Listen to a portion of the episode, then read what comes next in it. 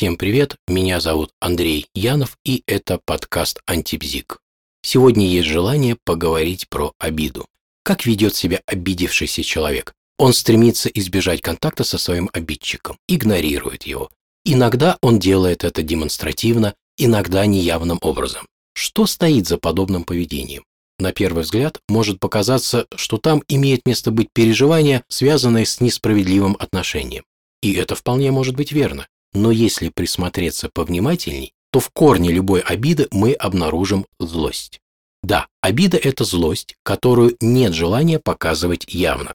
Можно, конечно, подумать, что злость – это что-то масштабное, ужасное, жутко разрушительное. Вовсе не обязательно. Злость – это желание доставить другому человеку неудовольствие. А вот масштаб этого неудовольствия может быть совершенно разным.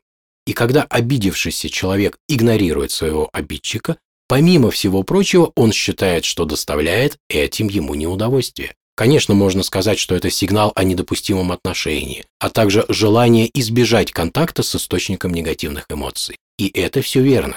Но почему бы не выяснить все со своим обидчиком, прояснив ситуацию и найти решение? Нет, это не выход.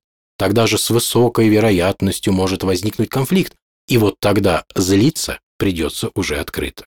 Вы когда-нибудь слышали или, может быть, читали про то, что какой-нибудь король обижался на своего подданного? Вряд ли, правда? Не может король обижаться, а вот гневаться может вполне. Вспоминается еще одно такое веселое выражение. Собака разгневалась на своего хозяина. Улыбка вызывает, правда? Можно еще долго приводить подобные примеры. Но в итоге выходит, что обижаться может только тот, кто, фигурально говоря, ниже своего обидчика. А вот тот, кто выше, гневается. Но гневается уже как бы не на обидчика, а на того, кто его волю не исполняет. Вот и выходит, что злиться на обидчика снизу можно только при помощи обиды, а иначе опасно. Кстати, ребенок всегда находится в позиции снизу по отношению к взрослому. Не может он еще отвечать за свои действия так, как это может делать взрослый. Не может он и в полной мере разрулить последствия своих действий. Не обладает он еще теми возможностями, которыми обладает взрослый. Не может он еще, в отличие от взрослого, реализовывать свои желания за счет исключительно собственных ресурсов. Ребенок зависим от взрослого.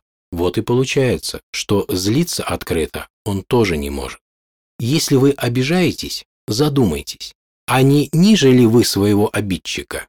Не ребенок ли вы еще в своей душе? Может быть, есть смысл прекратить обижаться и начать открыто выяснять отношения?